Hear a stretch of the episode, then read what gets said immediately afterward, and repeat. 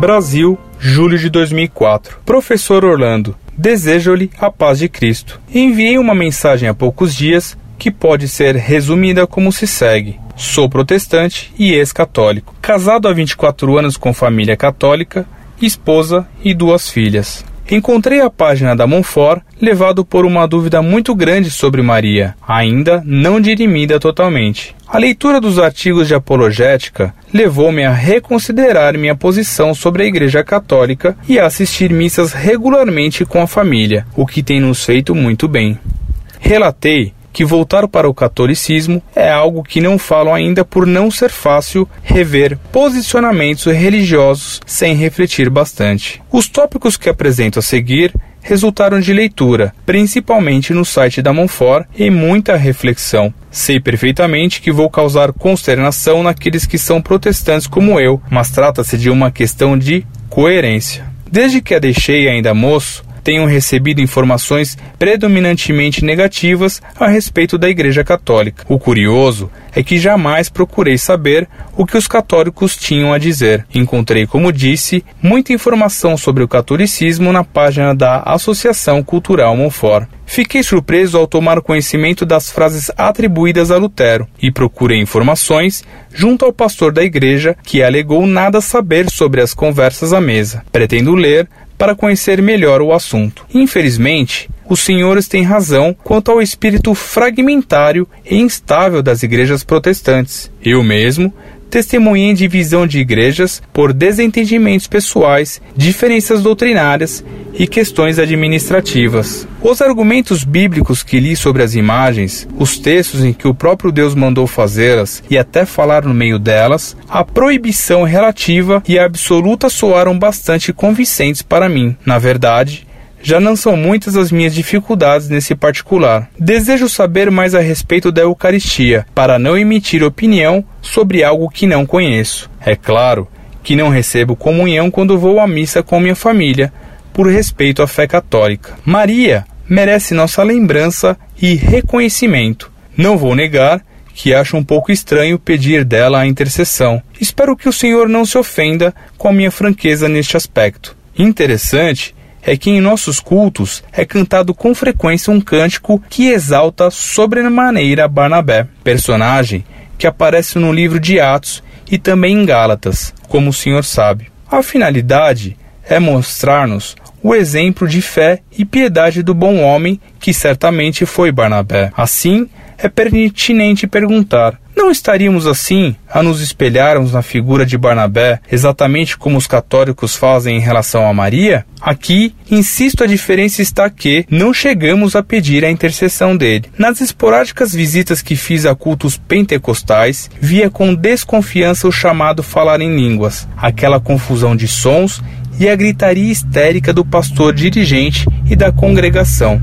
Perguntava a mim mesmo o porquê daquilo, qual a finalidade prática. Alguns vociferavam em algo que me lembrava o árabe, outros produziam sons estranhos e difíceis de definir. Presenciei manifestações semelhantes do falar em línguas em algumas reuniões da renovação carismática católica que fui com minha esposa. Concordo com o senhor que é preciso ter cuidado com essas invocações. Agrada-me o culto solene a Deus, respeitoso e contemplativo. Não me identifico com som alto, tambores e músicas que incitam a dança dentro da igreja. Tenho recordações muito singelas da minha primeira comunhão e da minha saudosa mãe, que nos levava às chamadas Missas do Galo nos anos 60. Professor, escrevo para saber se posso contar com o senhor e a Monfort para esclarecimentos e orientação. O motivo é que são muitas informações acumuladas ao longo dos anos que são extremamente desabonadoras em relação ao catolicismo.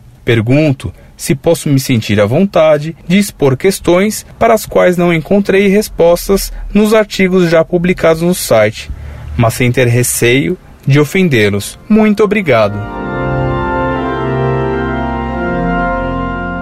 Muito prezado, salve Maria. Deus seja louvado. Que excelente notícia você me dá. Que Deus continue a dar-lhe todas as graças para que sua conversão se torne perfeita e completa. Esteja à vontade para me escrever quando quiser. Estarei sempre à sua disposição para ajudá-lo no que eu possa. Nem preciso dizer-lhe que rezarei por você e que o incluirei em todas as orações da mão forte. Escreva-me, sem receio, perguntando-me sobre o que não entende, suas dúvidas e incompreensões sobre a Eucaristia e sobre Nossa Senhora. Não há motivo de me ofender com suas perguntas e dúvidas, porque é natural haver dúvidas. Sobre a intercessão dos santos, peço-lhe que veja os inúmeros textos da Sagrada Escritura que falam de intercessão. Veja, por exemplo, o que diz o livro de Jó, capítulo 42, versículo 8. Tomai, pois, sete touros e sete carneiros, ide ao meu servo Jó e oferecei um holocausto por vós. E o meu servo Jó orará por vós. Admitirei propício a sua intercessão para que não se vos impute essa estultícia. Nesse texto se fala explicitamente de intercessão de um homem por outro,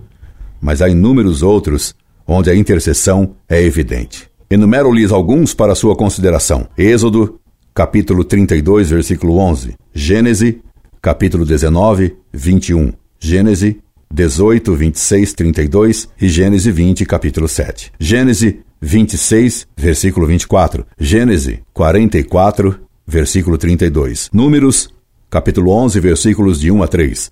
Êxodo, capítulo 17, versículo 11. E Êxodo, capítulo 32, versículos de 30 a 32. No Novo Testamento, veja o caso da intercessão de Nossa Senhora nas bodas de Caná, quando Cristo a atendeu, embora não fosse ainda sua hora. E Nosso Senhor disse aos apóstolos: Quem vos ouve, a mim ouve. São Paulo pede que os fiéis rezem e intercedam por ele. Lembre-se, meu caro, que Cristo quis vir ao mundo por meio de Maria. Ela conteve toda a graça. Ela conteve o infinito em seu seio finito. Como toda graça que recebemos é uma graça de Cristo, assim toda graça de Cristo nos veio por Maria. Deus é infinitamente sábio, e se ele escolheu vir ao mundo por meio de Maria, foi para nos ensinar que Maria é o caminho mais curto, mais perfeito e mais sábio para irmos a Cristo, que, como Redentor, é o caminho para Deus. Como os reis magos, devemos encontrar o menino Jesus com sua mãe. O demônio venceu o homem ao tentar a mulher. Cristo quis vencer o demônio por meio da mulher. Por isso, assim como Pilatos o apontou como o homem, assim ele a apontou como a mulher, quer nas bodas de Caná, quer no Calvário, quando ele nola deixou por mãe. Repito-lhe com alegria: sinta-se à vontade para perguntar o que quiser. Sua confiança só pode me agradar, e vejo em suas perguntas sua mão estendida, pedindo-me que o ajude a subir até o alto do Calvário para lá encontrar Jesus com Maria. Estendo-lhe eu também com alegria a minha mão para ajudá-lo, e fazendo isso, só cumpro com meu dever para com nosso Senhor. Pois se você tem fome da verdade, devo-lhe dar-lhe o que tenho, para que Jesus um dia me diga: Eu tive fome e me destes de comer. Quando deste o pão da verdade a meu filho, que quero ter como eu irmão. Incorde e o sempre, Orlando Fedeli.